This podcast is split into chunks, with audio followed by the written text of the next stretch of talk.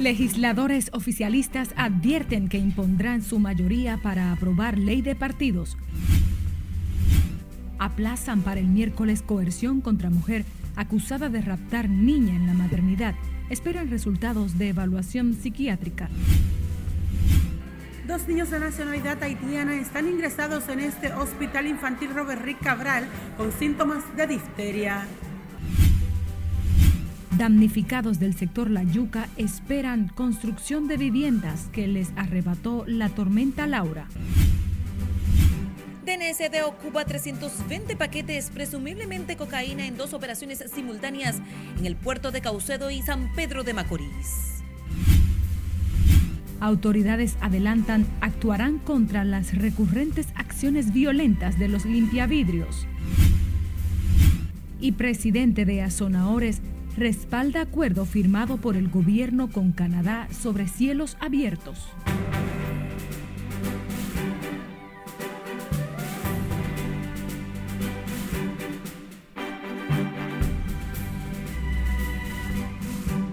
Muy buenas tardes, muchísimas gracias por acompañarnos en la primera emisión de Noticias RNN. María Cristina Rodríguez hará el recorrido informativo junto al cuerpo técnico y de producción Gracias por elegirnos como su opción informativa. La Comisión Especial de los Diputados responsables del estudio de la ley de régimen electoral no se reunió este viernes como se esperaba y convocó para la próxima semana cuando el tiempo es muy escaso para la aprobación de la norma electoral. Sin embargo, el oficialismo está listo para aprobar la norma sin el voto del PLD. Nelson Mateo con los detalles pero yo creo que va a tener un buen camino, que hay una buena perspectiva. Aprobada en el Senado de la República en dos lecturas consecutivas, la Ley 15-19 sobre régimen electoral vuelve a la Cámara de Diputados con serias modificaciones. La comisión que preside Elías Wessing, sin embargo, no convocó a su debate para este viernes como lo había prometido. Bueno, eh, la vamos a estudiar. Yo creo que hay que salir de esa ley. Eh, ha sido una ley que eh, la, acarició bien la Junta Central Electoral, pudo penetrar en, el sector social y realmente pues nosotros creemos que no son cosas muy profundas y que la Junta lo que quiere es como un acomodo. La Fuerza del Pueblo ya hemos estado eh, inclusive haciendo consenso con, con algunos partidos, incluyendo el partido oficialista, en algunos temas. Eh, el tema del voto electrónico es, el voto donde otro partido, como el, caso del PLD, que está en desacuerdo. Nosotros como Fuerza del Pueblo no estamos de acuerdo en este momento. En el Partido de la Liberación Dominicana apoyan la aprobación de la norma, pero con la condición de que se incluya el voto electrónico y se prohíba el transfugismo político. Pienso que el voto automatizado, por lo menos en lo que tiene que ver con las eh, regidurías y diputaciones, debe comenzar a implementarse pero el oficialismo está en la disposición de imponer su mayoría para pasar las reglas comerciales. Sí, podría ser, pero creo que no, porque las dos fuerzas eh, eh, del FUPU, de la Fuerza del Pueblo, y del PRM nosotros, hacemos eh, la votación especial que se requiere de una ley orgánica, la dos terceras partes. Bueno, yo creo que es necesario todos los votos, porque son legisladores y deben de participar y de una ley tan importante como la ley electoral, yo creo que deben de tener su participación. Ahora, están en la libre disposición de tomar la orientación que ellos entiendan, o de abstenerse, o de votar a favor o de votar en contra. La legislatura extraordinaria vence el próximo 15 de febrero y la Comisión Especial convocó a sus miembros a debatir la ley electoral para el martes, a solo una semana para cerrar los trabajos legislativos. Nelson Mateo, RNN. El presidente de la Federación Nacional de Transporte, la nueva opción, Juan Ubieres, reiteró el llamado al gobierno para que convoque al diálogo a los choferes del transporte público de los Alcarrizos, que serán afectados con la puesta en ejecución de la segunda línea del teleférico en ese municipio, a pesar de que los choferes tienen programada una manifestación para el próximo martes. Ubieres confía en la sensatez de autoridades para buscarle una solución al conflicto. Nos ha sorprendido que Radamés González ha dicho que ahora donde él no da servicio, da servicio. Y no quisiéramos tener confrontación con nadie. Pedimos una mesa de diálogo para los compañeros de los Alcarrizos que no son delincuentes, que trabajan y con eso mantienen a su familia. No son padres de familia como dice la gente, no, son trabajadores como son todos en este país. Y trabajan. El presidente de Fenatrano fue abordado sobre el tema tras encabezar este viernes una asamblea con los miembros de esa federación para la membresía a la cooperativa Osama y ratificar su afiliación al sindicato como órgano de transporte. Ante las carencias que afectan a varias comunidades, los municipios de Sabana Larga en Elías Piña conformaron una fundación para luchar por la solución de los problemas que impiden el desarrollo de esa zona. Julio César Mateo con más. Bajo el lema Sabana Larga avanza, los residentes en la zona sur de Elías Piña se preparan para diseñar un plan de lucha para que el desarrollo llegue a cientos de familias que allí habitan. Es una iniciativa que lo que busca a grandes rasgos es que la comunidad se empodere. Explican que durante decenas de años las comunidades de Petroso, Atoviejo, Angostura y otras han estado sumidas en la pobreza extrema sin que llegue allí la mano amiga de los gobiernos. Los programas de computadora que le van a favorecer para ocupar un empleo calificado, uno, dos, que las, asociaciones de agricultores se unan para que exijan las obras que necesita el distrito municipal para su desarrollo. Tres, la distribución de los alimentos, que a través de la Fundación BRA le estamos llevando a la provincia entera. Para iniciar, ya la organización comunitaria sin fines de lucro instaló en la zona una escuela de informática con lo que busca capacitar a la juventud en el área de la tecnología. Haciendo lo que las, otras juventudes no pudieron hacer por falta de conocimiento y, y por falta algunas veces de cosas que no las tenían en mano para poder ayudar a nuestro distrito y a la juventud. Lo estamos haciendo nosotros porque yo creo que es un referente para los otros jóvenes. La iniciativa busca organizar a los agricultores de la zona para hacer más rentable su actividad productiva. De asociaciones aquí es para con el objetivo de unificar los esfuerzos que estamos haciendo, ya que los productores de aquí, cada asociación independiente toma la decisión de mercadear sin un objetivo básico. Entre las principales necesidades de Sabana Larga, sus habitantes citan la construcción de su carretera, un proyecto habitacional una clínica rural y financiamiento para los agricultores. Desde Elías Piña, Julio César Mateo, RNN. Y familias afectadas por la tormenta Laura en el sector La Yuca, en los ríos, en el Distrito Nacional, continúan a la espera de las viviendas que hace dos años y medio les arrebató el derrumbe provocado por las lluvias y los trabajos de saneamiento en una cañada de esa zona. Como nos dice Laura y Lamar, los damnificados y refugiados advierten que iniciarán acciones de protestas si no comienza el proceso de construcción de las viviendas. Independientemente de la promesa incumplida, el gobierno sí nos da una ayuda. A pesar de que el gobierno es quien salda el monto de la renta de todos los afectados desde que ocurrió el derrumbe que dejó sin hogar a estas familias, aseguran que ya están cansados de esperar y pasar calamidades. Afectado porque aquí todo el mundo tenía casa, aquí todo el mundo tenía donde vivir con sacrificio y hemos quedado, mire la muestra, esa es una de las casas de la que se fue todavía los dueños de esa casa en el aire todo el mundo. Porque ya está bueno, ya no queremos que nos digan vamos a resolver. Ya lo que queremos es ver el Picasso, nuestra casa, porque ya de verdad, de verdad han relajado demasiado con nosotros. Narran que son varias las promesas y los periodos agotados sin que a la fecha cuenten con algo concreto, lo que les ha provocado esta desesperación, ya que durante dos años y medio sus vidas cambiaron por completo luego del colapso de sus viviendas. Entonces lo que no se empieza no se termina. Queremos que por favor se concluya lo antes posible porque nosotros somos gente de paz, de tranquilidad. No somos delincuentes para hacerle huelga al presidente. No somos delincuentes para hacerle bulla contra al presidente. Presidente, estamos con usted, ayúdenos por favor, ya no aguantamos más. Nos vamos a juntar todos y vamos a hacer una huelga, porque ya está bueno, lamentablemente.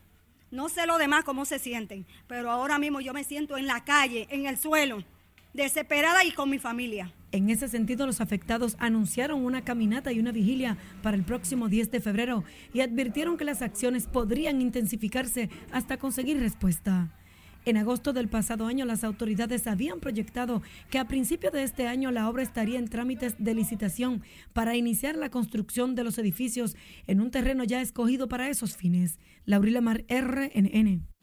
Ingresan en el Hospital Infantil Robert Reed Cabral dos hermanitos con síntomas de difteria que llegaron al centro de salud referidos de la provincia sureña de Barahona, donde se presume falleció un menor de cuatro años por la enfermedad.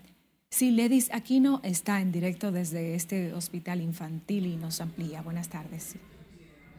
Buenas tardes. En efecto, los ingresados en este hospital infantil Robert Rick Cabral son dos niños de nacionalidad haitiana a los que se les esperan los resultados positivos o negativos de difteria. Hasta el momento los niños se encuentran en condiciones estables. Eh, son hermanos, eh, familiares. Eh, y nos refirieron ayer esos niños en la tarde eh, con posible, comprobable, no es que son difteria, probable diagnóstico de difteria. Entonces, hoy en día, hoy se van a hacer todo lo que tiene que ver con los cultivos, los procedimientos correspondientes. Mientras el Colegio Médico en Barahona denunció la muerte de un menor de cuatro años de nacionalidad haitiana por un posible brote de difteria. La difteria es una infección aguda de nariz y garganta que presenta una sustancia espesa y gris que cubre la parte posterior de la garganta y dificulta la respiración. Eso fue una parte, digo que hay Dios mío porque esas son enfermedades que se prevé vía proceso, vía vacuna, porque existen vacunas sobre la, esa enfermedad de la difteria. Cuando no hay cobertura de vacuna en en la etapa importante que es la niñez, en los primeros, los primeros años, primeros cinco años, cuando la cobertura baja. O sea que la cobertura en cualquier parte del mundo de enfermedad que se prevé a través de vacunación tiene que estar por encima del 85% de su cobertura general. Las personas deben estar atentos a síntomas de la enfermedad como fiebre, dolor de cabeza y debilidad. Producir inflamación de los ganglios del cuello, eh, que le llaman cuello de toro esa, cuando ya está a ese nivel, generalmente el caso eh, está eh, aumentando de intensidad, en un caso ya de considerada intensidad y de gravedad. Eh, de manera que el, el, paciente tiene que ser diagnosticado temprano. La enfermedad de la difteria tiene un periodo de incubación de unos 10 días. Por el momento son los detalles que les tengo. Ahora retorno con ustedes al set de noticias. Muchísimas gracias, y Ledis Aquino, reportando en directo desde el Hospital Infantil Robert Reed Cabral. La República Dominicana agrega otros 21 casos de COVID-19 en las últimas 24 horas, con los que ascienden a 267 el total de personas con el virus activas a nivel nacional, según el reporte del Ministerio de Salud.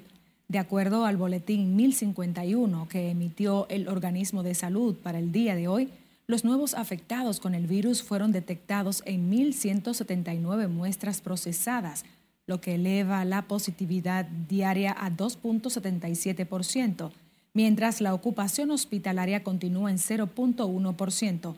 La nota de salud sostiene además que en las últimas 24 horas no se han notificado nuevos decesos por COVID y mantiene en 4.384 la cantidad total de defunciones cuya letalidad continúa en 0.66%.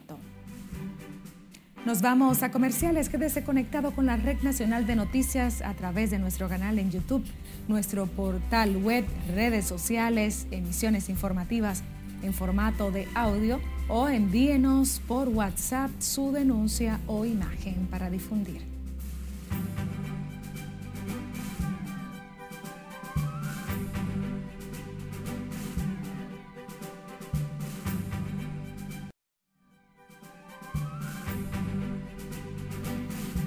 Retornamos con más de la actualidad. El Servicio Meteorológico de Estados Unidos emitió alerta por una tormenta gélida que desde este viernes golpea severamente a ese país donde viven miles de dominicanos. Cesarina Ravelo nos dice más en el resumen internacional de RNN. La ciudad de Boston, Massachusetts, ya clausuró sus escuelas mientras la región se prepara para una combinación de frío y vientos que podría marcar unos 45 grados Celsius bajo cero entre esta noche y la mañana del sábado. Las autoridades instaron a los residentes a que, en la medida de lo posible, permanezcan en sus domicilios abrigados con abundancia. El impacto de las bajas temperaturas de la tormenta invernal se extiende desde los grandes lagos y la región norteña del medio oeste hasta partes del valle del Hudson al norte de la ciudad de Nueva York y en el oeste de Pensilvania. Casi 700 niños migrantes ya se han reunido con sus familias luego de haber sido separados durante la presidencia de Donald Trump.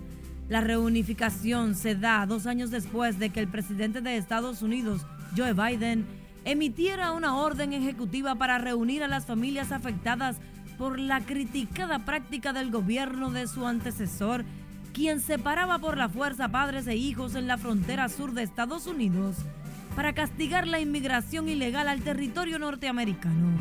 Según cifras dadas a conocer por el Departamento de Seguridad Nacional, 3.881 niños fueron separados de sus familias entre los años 2017 y 2021. La Organización Mundial de la Salud ha enviado dos equipos médicos de emergencia para ayudar a combatir el brote de cólera que desde el pasado marzo ha causado 1.162 muertos en Malawi.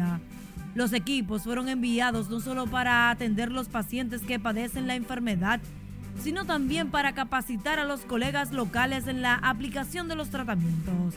La agencia de la ONU hizo el anuncio un día después de que los Centros para el Control y Prevención de Enfermedades de África afirmaran que colabora con el gobierno de Malawi para colocar bajo control el brote de cólera. Ordenan suspender inmediatamente el uso de una marca de gotas lubricantes para los ojos por un brote de bacteria resistente a los antibióticos. Las gotas que producen infección en la sangre ya han producido al menos un muerto y cegueras permanentes en al menos cinco personas, de los cuales se ha detectado 55 casos. La alerta fue emitida por los Centros para el Control y la Prevención de Enfermedades de Estados Unidos luego de descubrir la bacteria Pseudomonas aeruginosa en frascos abiertos de la marca Isircar Artificial Tears, un producto de venta libre que se usa para tratar la irritación y la sequedad de los ojos. El presidente de Brasil, Luis Ignacio Lula da Silva, dejó abierta la posibilidad de postularse nuevamente a la primera magistratura para los comicios del 2026 en caso de que haya una situación delicada en el país. El mandatario de 81 años y más de 50 en el ruedo político aclaró que otro de los requisitos para postularse sería gozar de buena salud. Sin embargo, durante la pasada campaña electoral, el patriarca de la izquierda brasileña había descartado la posibilidad de optar a la reelección. Dos personas desaparecidas tras el hundimiento de un buque de carga japonés, luego de chocar con otro en el mar interior de Seto, frente a la ciudad de Imabari, en Japón. Otras tres personas que estaban a bordo de Seiru pudieron ser rescatadas y los cuatro tripulantes del Koei Maru resultaron ilesos, mientras los rescatistas continúan la búsqueda de los desaparecidos. Luego de 16 años de búsqueda, la policía italiana apresó a un miembro de una organización mafiosa que se había ocultado trabajando como pizzero en el sureste de Francia. Se trata del francés Edgardo Greco, de 63 años, supuesto miembro del crimen organizado, acusado de cometer varios homicidios en la década de los 90, por lo que fue condenado a cadena perpetua en el 2005. Sin embargo, se escapó de la custodia policial temporal en Italia, su país natal en el 2006, sin que las autoridades de su país supieran de su paradero. Greco se estableció en Saint-Iten en 2014 y durante al menos los últimos tres años trabajó preparando pizzas. En las internacionales, Cesarina Ravelo, RNN. En el Bronx, Nueva York, fue asesinado un dominicano que había cobrado un premio de 300 dólares que se había sacado en la lotería. Se trata de Juan Lora, de 62 años, quien fue baleado en la cabeza tras llegar a su residencia, celebrando por acertar el premio. El dominicano se desempeñaba como portero en el estado neoyorquino. Fue mortalmente herido durante una pelea en su hogar cuando un compañero de vivienda, según el informe policial estadounidense, le asesinó. El asesino es acusado de homicidio involuntario, mientras el occiso dejó dos niños en la orfandad en República Dominicana. La Dirección Nacional de Control de Drogas junto a miembros del Ministerio Público incautó 320 paquetes presumiblemente de cocaína en operativos simultáneos desarrollados en el puerto multimodal Caucedo y en San Pedro de Macorís. Margaret Ramírez tiene todos los detalles en directo desde la sede del organismo antinarcóticos. Buenas tardes, Margaret. Adelante. Gracias, así es. Muy buenas tardes. En una primera intervención, la sustancia fue detectada en uno de varios contenedores de guineo que eran inspeccionados por los agentes antinarcóticos y que tenía como fin Rotterdam, Holanda. En el caso de Caucedo no hay personas detenidas. Apoyados por el Ministerio Público, se procedió a abrir el contenedor donde se encontraron los bultos con 200 paquetes. El Ministerio Público y la DNCD manejan buenas informaciones en torno a este caso y esperan aportar en las próximas horas nuevos elementos a la investigación para arrestar a los implicados en el frustrado envío de la sustancia a Europa. En una segunda operación, los agentes y fiscales de San Pedro de Macorís montaron un operativo de vigilancia en la zona costera del municipio de Juan Dolio, donde localizaron a dos hombres a bordo de un vehículo, quienes al notar la presencia de las autoridades emprendieron la huida, dejando abandonada una minivan con 120 paquetes. El Ministerio Público y la DNCD investigan además si el decomiso de los 94 paquetes ocupados en el río Iguamo, en San Pedro de Macorís, guarda relación con este caso, mientras en este momento los equipos tácticos y operativos siguen desarrollando operativos conjuntos en todo el litoral costero en busca de nuevas evidencias.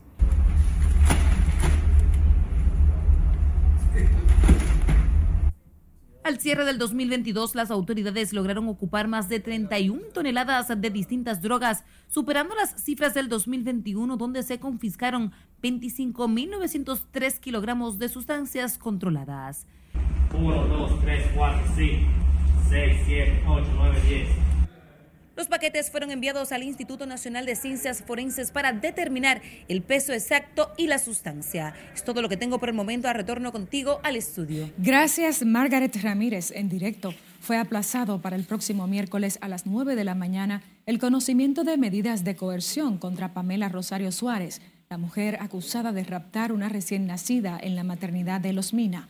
La medida fue adoptada a los fines de que se conozcan los resultados de una evaluación psiquiátrica realizada a Rosario Suárez y tras la solicitud de la jueza para que la mujer sea sometida también a un análisis psicológico. La defensa técnica había solicitado una evaluación psiquiátrica y la magistrada solicitó lo que es una evaluación psicológica, que es más efectiva y más rápida para poder evaluar a la imputada. O sea, fijada para el 8 de Pero, ¿qué sucedió en el día de hoy? ¿Se aplazó por motivo de...?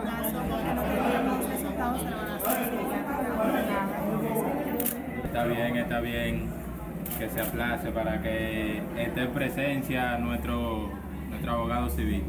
Okay. Y, y, que le estén solicitando una revisión psicológica a esa persona que sustrajo tu hija, ¿qué, qué opinión te merece para poder juzgarla?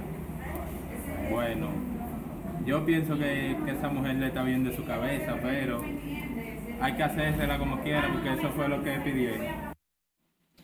A su salida de la sala de audiencias, Pamela Rosario Suárez no quiso ofrecer declaraciones. Tras el rapto de la bebé, esta fue rescatada por miembros de la Dirección Central de Investigaciones de la Policía Nacional y sometida a una prueba de ADN antes de ser entregada a sus familiares. La Asociación Dominicana de Abogados demandó este viernes mejores condiciones físicas y ambientales para los togados que ejercen la profesión en los palacios de justicia del país. A propósito de conmemorarse el Día Nacional del Abogado, llamaron también al gobierno a acudir en auxilio de miles de profesionales del derecho que atraviesan por una situación de precariedad. ¿Qué sucede? Por ejemplo, el Palacio de Justicia de Santo Domingo Este es penoso, donde el profesional del derecho tiene que durar tres y cuatro horas para solicitar un servicio, un simple servicio. Pero también se va a una audiencia y en esa audiencia tiene que durar cuatro o cinco horas parado porque no hay condiciones de una sala de espera del profesional de derecho. Y eso es denigrante, inhumano y por lo tanto eh, eh, eh, somos de los que consideramos como asociación que esa situación debe resolverse y vamos a empujar en esa dirección. El gremio jurídico propuso la creación de salas de espera de audiencia y gestiones procesales en los palacios de justicia, así como el establecimiento de filas exclusivas para los abogados y la realización a la mayor brevedad posible de la apertura a concurso para la designación de notarios en los municipios que aún no tienen. Grupos populares de la provincia de Espaillat amenazan con protestas en las próximas 24 horas en demanda de la eliminación de un vertedero cuya humareda ya ha producido intoxicaciones en el municipio Moca. Así lo aseguró el coordinador del movimiento popular Los Peregrinos, Juan Comprés, quien pide a las autoridades ir en auxilio de esa localidad. Muchas comunidades pasando la de Caín la colina, urbanizaciones también como los López 1, López 3, Jenny María 1 y Jenny María 2. El mismo centro de la ciudad, a las 6 de la tarde, de la, de la mañana, lo que se ve, un humo. Compres afirmó que el vertedero es un centro de propagación del mosquito que produce el dengue que afecta a la población más vulnerable de esa demarcación. Cuando regresemos a los deportes, hablamos del juego 2 de República Dominicana en la Serie del Caribe y lo último de los jugadores dominicanos que van para el Clásico Mundial de Béisbol. No se lo pierdan.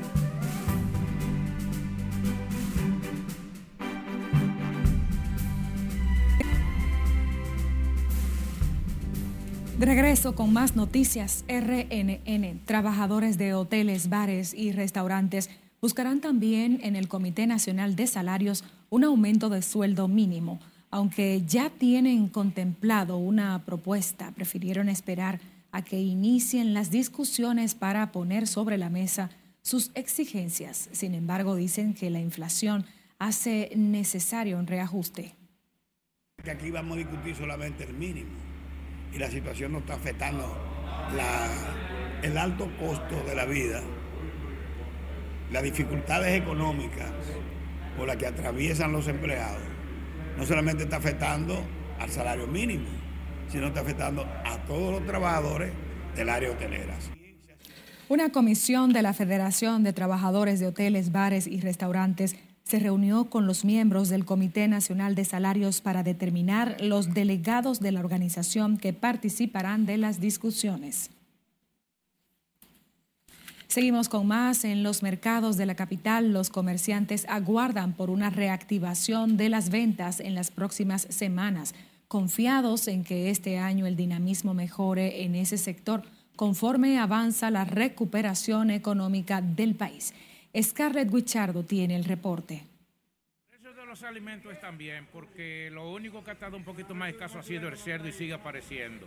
Ante la crisis pospandemia y los conflictos internacionales, el gobierno dominicano agota los esfuerzos para garantizar que la población más vulnerable reciba los alimentos en todos los renglones de la canasta básica familiar. No ha aumentado de precio. Pasó diciembre, el cerdo sigue el mismo precio, la red sigue el mismo precio, el pollo sigue el mismo precio, todo está normal a su mismo precio. ¿Hay estabilidad? Estabilidad y mercancía. Los precios se mantienen altos y bajando ahí, gracias a Dios. Entonces se han mantenido. Los consumidores son los que más se quejan por los precios, porque a veces vienen a un precio, al otro día encuentran otro precio. Pero ellos lo consumen porque no se puede dejar de comer. Los comerciantes se mantienen optimistas con la estabilidad de los precios y el abastecimiento de los productos, aunque las ventas en algunos mercados se han rezagado en los últimos días. Mientras este viernes ciudadanos circulaban por los mercados de la capital en busca de alimentos a bajos precios para colocar en sus mesas. Control de precios, que controlen más eh, los precios y nada para que nos sigan ayudando a nosotros. ¿Están más baratos aquí los productos? Aquí yo, bueno, aquí sí, aquí yo vengo por eso. Gobierno con urgencia, ojalá escuche este llamado, con urgencia, pierna de cerdo y filete de pechuga, que es lo que más consume ahora mismo la población y lo que más rinde. El gobierno ha garantizado que los principales mercados del país se encuentran abarrotados de productos agropecuarios a precios competitivos para satisfacer la demanda de los consumidores. Sin embargo, algunos comerciantes piden aumentar la producción nacional. Es Carelet Guillardo, RNN. El presidente de la Asociación de Hoteles y Turismo de República Dominicana respaldó el acuerdo firmado entre el gobierno dominicano y el de Canadá sobre cielos abiertos. David Givre ve positiva la iniciativa que permitirá que las aerolíneas puedan operar más allá de las frecuencias actuales definitivamente tenemos que seguir apostando por ese trabajo mancomunado entre el sector público y el sector privado para seguir en esa misma trayectoria. Hablando se firmó un acuerdo de cielos abiertos con Canadá. ¿Qué le parece? Nos parece que todo lo que, lo que promueva y todo lo que mantenga e incentive la conectividad aérea es bienvenido para el sector turístico. Nos beneficia a nivel de cantidad de llegadas y estamos sumamente contentos por ese acuerdo que se ha logrado en el día de ayer. Los turistas canadienses que visitaron República Dominicana el pasado año superan los 700 mil y se movilizaron 9.2 millones de kilogramos de carga de vía aérea. David Givre también resaltó el crecimiento del sector turístico, que representa el 24% en aporte económico al país. La Policía Nacional da seguimiento al caso de la joven agredida por un limpiavidrios en la intercepción de las avenidas Núñez de Cáceres, esquina Olof Palmer, aunque no ha recibido la querella, mientras que en la zona residentes y trabajadores aseguran que no es la primera vez que conductores son agredidos. Siledis Aquino con la historia. Todo esto, mi amor. Gracias. Se sigue haciendo diariamente. Los limpiavidrios vuelven a dar de qué hablar por su accionar violento en contra de conductores. La más reciente agresión fue a una joven a la que el limpia cristales le lanzó una piedra porque alegadamente se resistió a darle unas monedas. En ese sentido, la alcaldesa del Distrito Nacional, Carolina Mejía, dijo que el caso está en manos de la policía. Pero que de cualquier manera han atendido lo que se ha, eh, se ha visto en las redes y están trabajando en eso. Justo esta mañana, a las 7 de la mañana, estuve conversando con el director de la Policía Nacional. Mientras los residentes y trabajadores cercanos a la Núñez de Cáceres, con Olof Palmer, piden sacar definitivamente los limpiacristales de los semáforos. No, ya han pasado un par de veces ahí. Ahí hubo uno que metió una pedra a una jipeta también. La gente lo que están en, en malo yo, yo lo vi por la noticia, fue. yo no, me di cuenta personalmente. ¿Pero cómo te ve esta situación? yo nunca he visto a esos muchachos por aquí. De su lado, los conductores dicen sentirse inseguros en los semáforos por la manera violenta en la que los limpiavidrios fuerzan para dar sus servicios. Ellos le, ponen así el vidrio y no le, no le dicen ni permiso ni nada de eso. Es un problema que está buscando cualquier ciudadano. Es, es un problema. A mí me lo hacen, ya tú sabes lo que puedo venir, sin permiso, sin nada. Como que las cosas se, hacen obligados, no, no obligados. En el área donde ocurrió la agresión, varias unidades motorizadas de la policía patrullaban la zona en los prados del Distrito Nacional. Sila Aquino, RNN. Decenas de motoconchistas bloquearon hoy los alrededores del Palacio de la Policía Nacional durante una manifestación de rechazo a supuestos atropellos cometidos en su contra por agentes del orden.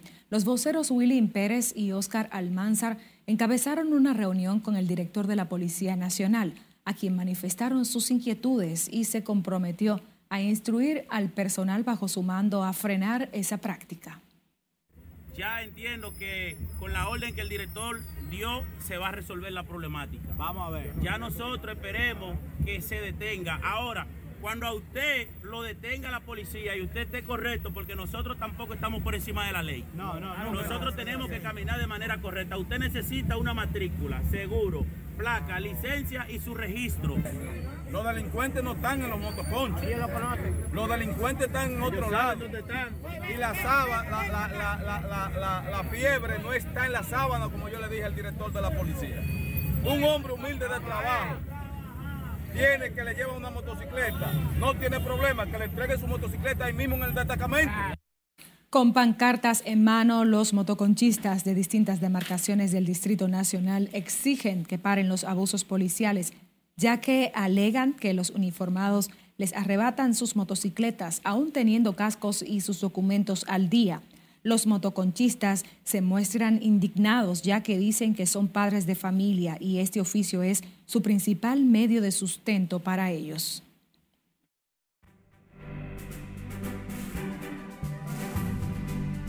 Saludos buenas. Vamos a hablar de la Serie del Caribe. El día 1 es un resumen que estamos haciendo con el juego de República Dominicana contra los Mochis de México. Fue interesante el inicio cuando Wester Rivas conectó doblete remolcador de carrera que llevaba a los Tigres del Licey de República Dominicana a estar delante en el partido 3 por 0, pero luego de este elevado, y hay que ser cautos a la hora de definirlo, la brisa le jugó una mala pasada y dentro de la confianza del segunda base y del jardinero central, la bola picó. Y luego se terminó el juego con elevadito al receptor. Y decimos brisa porque en otros partidos sucedió lo mismo. Los jugadores aún no conocen cómo se juegan esos estadios. Todavía no conocen cómo fluye la brisa, que es un factor. Hay un estadio que está frente al mar y otro frente a las montañas. Cuba ganó su primer juego a Curazao y los vaqueros de Montería derrotaron a Colombia, logrando su primera victoria en la historia de Series del Caribe 7 por 1. Fue ante Puerto Rico. Los Leones de Caracas ganaron su partido también cerrando la noche. Domingo Robles en breve a las 2.30 de la tarde estará enfrentando a Cuba en el Estadio Forum de la Guaira. En breve les voy a comentar la alineación de este partido. Estamos confeccionándola. Mientras tanto hacemos un recorrido por el monumental Estadio Simón Bolívar en la Rinconada. Señores, este es un estadio para béisbol invernal que no le envidia nada a uno de grandes ligas. Así deben de ser todos los estadios en la República Dominicana. Dios, soñar no cuesta nada. ¿Qué instalación? Y eso, que no está terminada. Le faltan muchos detalles importantes, pero se puede jugar, que es la clave. Para el Clásico Mundial de Béisbol, recuerden que fuimos en el 2013 campeones invictos y somos el cuco de este evento. Ya Luis Castillo no va, lanzador abridor, ni Luis Severino y aparentemente Freddy Peralta, pero Peralta dice en sus redes que él no está lesionado, que él va. Vamos a ver qué pasa porque los equipos tienen el derecho de sacar a los jugadores. Accesamos a nuestra página web rnn.com.do y aquí el juego de Filadelfia y Lakers, los detalles. También hablamos del juego de estrellas. LeBron logró solamente 26 y le faltan 63 puntos. Pero qué tal si ampliamos un poquito del juego de estrellas porque Embiid Morán y Lillard estarán en la reserva del juego de estrellas, pero no estarán Anthony Davis, que llevaba 8 juegos, y James Harden, que llevaba 10. Esas son las sorpresas que los fanáticos no quieren ver, ni a Anthony Davis ni a James Harden. Mientras tanto, LeBron y Embiid serán con Giannis Antetokounmpo y algunos novatos nuevos como Tyrese Halliburton y Jeru Holiday. Estarán también ahí Jalen Brown de Celtics y DeMar DeRozan de los Bulls y Julius Randle de los Chicago, de los Knicks también. Óyeme, pero ¿y qué le pasa a Jason Asensio? 64 puntos en el segundo juego de la Copa de Campeones del baloncesto superior de la República Dominicana. Hoy 64 puntos, en el primer juego fueron 54. Oh, ya llegó la alineación. República Dominicana contra Cuba. Emilio Bonifacio, Robinson Cano, Ramón Hernández, Henry Urrutia, Mel Rojas Jr., Kelvin Gutiérrez, Luis Barrera, Webster Rivas, Gustavo Núñez y el pitcher Domingo Robles. Hay un cambio de posición al bate y defensiva. El designado cambió. Había sido Ramón, ahora es Henry. Para darle eh, un poquito de, vamos a decir, de descanso, porque jugar a las 12 del mediodía no es fácil. Y menos en un lugar donde tú no conoces. Ahí no hay una sombrita. Y la brisa mm, afectando mucho el juego. Claro, ya ellos se irán acostumbrando y en algún momento nos aplatanamos. Esperemos que sí, que venga el Plátano Power. Como debe ser. No me Eso gustó viene. ese inicio, pero para adelante. Nosotros despedimos esta primera emisión de Noticias RNN. María Cristina Rodríguez informó. Feliz fin de semana. Buenas tardes.